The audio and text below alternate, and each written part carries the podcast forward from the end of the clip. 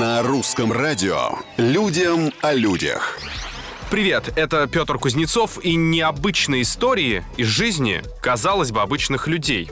Австралийка увидела себя на фотографии и похудела на 23 килограмма. Не сразу, конечно, через 11 месяцев, но все равно быстро, согласны?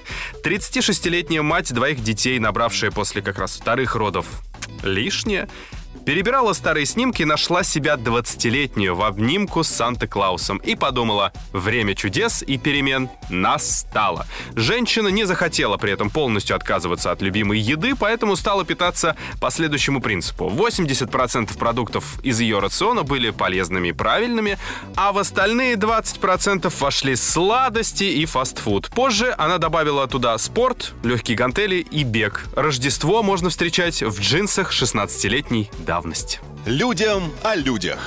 На другом конце света официантка получила огромные чаевые от незнакомцев. Дело было в американском городе Морроу, Началось все с поста одной из посетительниц кафе, которая написала, что восхищена работой девушки в фартуке. Она успевала обслужить всех. Посетительница разговорилась с официанткой и узнала, что та очень нуждается в деньгах, чтобы прокормить большую семью.